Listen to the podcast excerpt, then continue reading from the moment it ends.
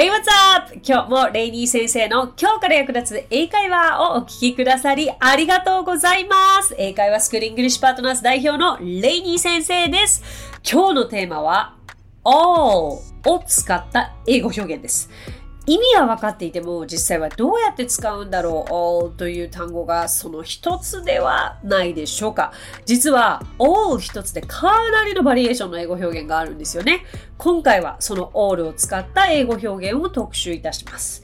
リスナーの方からも質問をいただいています。ニックネーム羊のめいさん。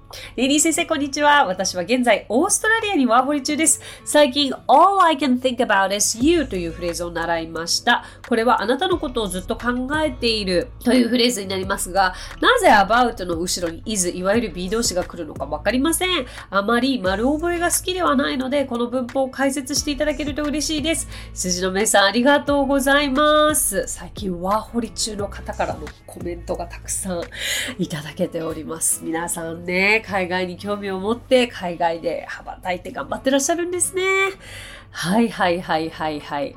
えー、この all を使った表現ね、まあ、all ってすべてのとか、すべ てのはわかりますよね。はい。そうそう。でもなんかこういう風にくっつけているのは、all I can think about is you も直訳すると、まあ私が唯一考えられるのはあなただけっていうことではあるんですけれど、まあどうしてここが is になるかっていうと、だから all が来てるのになんで is かってことですかね？ご質問は、オールは複数なのではないのかと。基本的にね、オールが来るとね、複数という認識ではありますけれども、オールプラスこの I can think about っていうもので、今これ実は単数を表しているんですよ。意味わからないですよね。まああなたのことをずっと考えているっていう日本語訳になっちゃうと単数には感じないかもなんですけれども、なんか私が考えられる唯一のことはあなたです。という直訳になるから、要は唯一のことイコール一つ。だからまあ、is ではあるんですけど、これ文法的に説明すると、いやー、私もね、あれ、これって文法で何て言うんだっけっていうことで、スタッフさんと話していて、あ、これ名詞説だっていうことに行き着いたんですけれど、で、え、いいですか？じゃあちょっと文法を説明しちゃいますよ。え、名詞説とは主語と動詞の構造が含まれる語群が文の一部となっている場合、これを説という、この説が名詞と同じ働きをしているから、それを名詞説という。ねえ、これ誰がわかる？本当に。なんかまず、こう、教科書を見たときに文法の説明が書いてあったら、その文法の日本語の意味を理解するのに時間かかるじゃないですか。で、そこで時間かかって理解しようとするから、すごい疲れちゃうじゃないですか。だからなんか、本題である英語に行き着く頃にはもっと疲れちゃって、で、今、スタッフの方とも話してたんですけれども、いや、そういう覚え方よりも、いや、もうさあ、って、使える英語としても、組み立てとして、これはこういうもんだし、こういう時使うよねっていう、もう生きたフレーズをどんどん何度も練習して言ってった方がいいよねっていう話ですよね。まあ、例えば英語のテストで、はい、ここの部分は何説でしょうとかいうテストが出てくるんだったら、あれですけども、もはやそれ何漢字のテストって話ですよね。そう、だからね、すごくその、難しい日本語を理解する英語の勉強みたいになりがちですね。教科書を見ると。思いました。すいません。なんか、ブーブーと。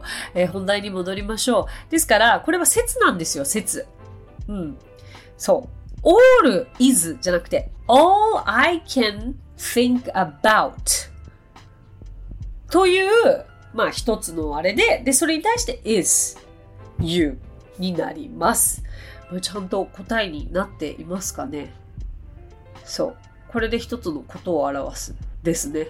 で、ということで、まあ、all を含んだ表現をここでいくつかというか結構いろいろとお伝えしていけたらと思うんですけれども、オールはどうですか？皆さん、まず思い浮かべるのは、すべてのとか、全部のとか、全員とか、みんなとか、じゃないですか。よく私、SNS に Have a great day all っていう風に書くんですけれども、まあ皆さんという意味で書いているんですよね。はい。だけど、all 単体で使うということももちろんあるけれど、オールはこう、何かにくっつけられることがすごく多いですよね。例えば、all day long って言ったら一日中だったり、all night 一晩中。うん。あとは、not at all って言ったりもしますよね。だけど、これは not at all を一つ一つ訳すわけじゃなくて、not at all って言ったら、あ、全然大丈夫、どういたしましてっていう意味だったりとか、あと文章で書くんだったら、まず最初にと言いたいときは、first of all, Thank you very much for coming here. まず最初に、ここに来てくださってありがとうございます。だから、これでいちいちオールを訳すことをしていたら、いやまあ訳せないんですよね。うん。だから熟語として覚えたりもします。ということですよね。あと、that's it, that's all. 以上です。と言ったりもします。あと、all of them ってよく聞くかもしれないですけれども、これはもうなんかすべてということですよね。You can use all of them. あなたはこれらのすべてを使っていいよ。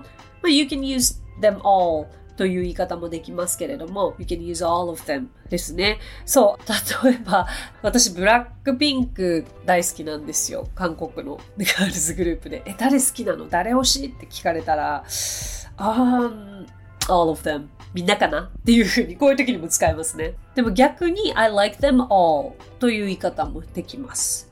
はい。だから使い方の違いはしっかり頭に入れておきましょう。あとさっきのご質問であった All I can think about is you ってビートルズの歌詞 All you need is love というすごくすごく有名なフレーズがあるじゃないですか。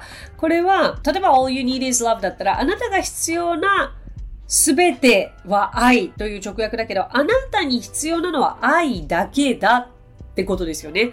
うん。だから、you need only love みたいな感じにはなるけど、あんまりその言い方はしないんですけれどもね。まあ、あとは、だからさっきの all I can think about is you は all I can think about is まあもうこっちの言い方で言うものだっという認識でいていただけたらと思います。なんかここまでだけでもオールを取り入れたフレーズめちゃくちゃいろんな種類があるなって思いますよね。一辺倒というよりかはあっちこっちになんか行っていて文頭にあったり文のお尻にあったりっていうことだったりもしますけれどもだからなんかオール単体で言うときはなんかすべてとか全部とかいう意味ですけれどもオールが熟語の中に含まれているときというのはもう全然そのねだって not at all なんて言ったら、すべてとか全く関係ないじゃないですか。どういたしまして全然気にしないでっていうことだったりもするので、だからオールを取り入れた熟語とか単語っていうのは、たくさんこう頭に入れておくといいですよね。じゃないと、例えばなんかフレーズの中にオールが入ってきてるだけでも、えー、待って待って、すべてとどう結びつくんだろうっていうふうに昔の私だったらやっちゃっているわけですよ。だけど、ああ、違うか違うか、オールはこういうふうな使い方をするんだって、まあ知っていたら意味が通じることも多いのかなと思ったりもします。そうですから、オールだけで調べてみても、ものすごく、例えば、まあ、簡易不言熟語であったりとか、辞書にも教科書にも出てくると思います。で、そこの部分だけ、例えば after all って結局って意味ですけれども、まあ、そこだけで、ああ、そっか、after all って結局って意味なんだ。ふむふむじゃなくて、after all, he didn't come. 結局彼は来なかった。うん。だから、自分だったら after all を使ってこういうフレーズを作るよなとか、うん、all the way という言い方があったとしましょう。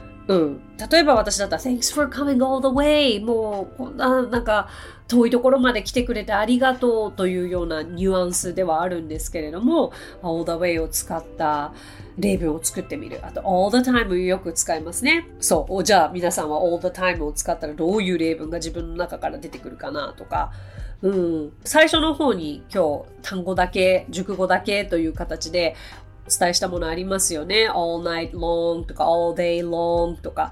だからこの辺をぜひ例文を自分で作ってみて、So it was raining all night long でもいいわけですよ。Last night it was raining all night long そこの単体じゃなくて生きたフレーズとしてだったらどういうふうに使えるか。そしてできることならばそれを誰かに使って話してほしいというのが、まあ、英語の上達の一つの方法になるので参考にしてみていただけたらと思います。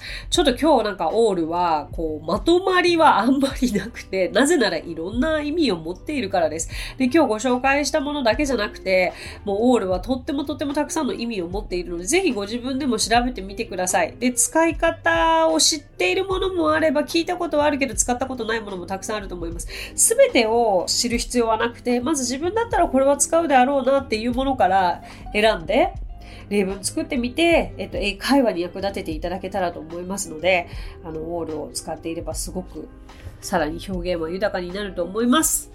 羊のメイさん参考になったでしょうか？そしてお答えに答えられたでしょうか、えー、ぜひワーホリ頑張ってください。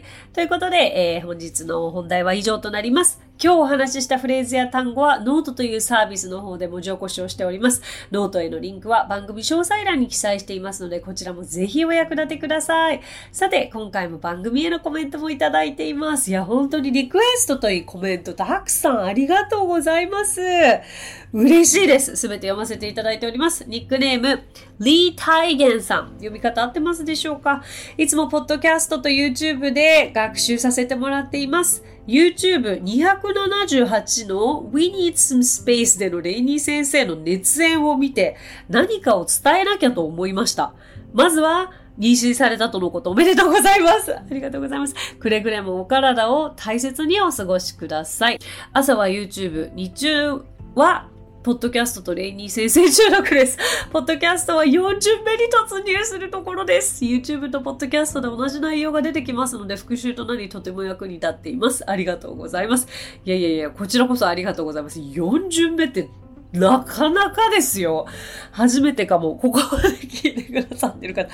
いや、なんせもう本当に200エピソード間近ですからね。すごく嬉しいです。そうなんです。もしご存知ない方、私 YouTube もやっておりまして、YouTube はもうなんと10年選手ですよ。10年前からやっております。やったりやらなかったりの時期もすごく多かったのですが、最近は比較的、あの、ショートを日々上げていますね。そして、お祝いのコメントもありがとうございます。嬉しいです。そう、私は自分が発信しているもの、このポッドキャストでも発信しているフレーズであったりとか、SNS で発信しているフレーズは、基本的にその、全く自分とは関係ないことを発信しているつもりはなくて、自分の中から出てくる例文だったり、自分の実体験で、あ、このフレーズかっこいいし、皆さんに知っていただきたいなっていうものとか、私が言えて嬉しかったから、ご紹介したいなっていうものをご紹介してるわけですよ。ですから、まあそういうものをただ言うのではなくて、英語って最初から気持ちを乗せて言おうとすると言いにくいと思うんですね。だから最初は結構こう感情を無にして口を動かすということだけに集中して、で、口がスラスラと動くようになったらそこに感情を乗せていくっていうことでいいと私は思っておりまして だから We need some space というフレーズ。これぜひ調べてみてください。YouTube の278ですけれども、あんまりいい意味ではないですね。ちょっと寂しい悲しい表現ですけれども、その時の多分何か私の気持ちを乗せた時の演技に感じてくださったものがあるようですね。ありがとうございます。Thank you so much. さて、この番組ではご感想やリクエストなどお待ちしています。番組詳細欄にあるリンクよりお気軽にご投稿ください。そして Apple Podcast ではレビューもできますので、こちらにもぜひレビューを書いてもらえると嬉しいです。また、Spotify でもレビューを投稿できるようになりました。Apple Podcast では番組全体へのレビュー投稿でしたが、Spotify ではエピソードごとのレビュー投稿になりますので、こちらにもぜひレビューを書いてもらえると嬉しいです。それでは最後に今日のあれこれイングリッシュ。あれこれイングリッシュをもしご存知ない方はぜひチェックしてフォローしていただきたいのですが、えー、私が代表を務めております英会話スクールイングリッシュパートナーズの講師たちが出演をしておりまして、こちら毎晩新しい動画が配信されます。YouTube、Instagram、Facebook、X、そして TikTok で流れておりますので、ぜひフォローしていただけたら嬉しいです。そこから皆さんに今日お届けしたいのは、大きな声で話してもらえますか？の英語表現参戦です。オンラインレッスンをしていたりとか、ちょっと周りが騒がしいところでお話をしていたりとか、聞き取れない時に、まあ、もう一度言ってくださいと言いたいのもわかりますけれども、もう一度言われても同じ声のトーンで言われても聞き取れないものは、大きい声で言ってくださいって言わなきゃですもんね。そういう時に役に立つフレーズが、まず、Would you speak louder, please? Would you speak louder, please? それから Could you speak more loudly, please? Could you speak more loudly, please? とか Can you speak up, please? Can you speak up, please? となるので、ぜひ参考にしていただければと思います。So, that's it! Thank you so much for coming by. Thank you so much for listening. 今日もレイニー先生の今日から役立つ英会話をお聞きくださりありがとうございました。皆様とはまた来週金曜日にお耳にかかりましょう。So till then, bye!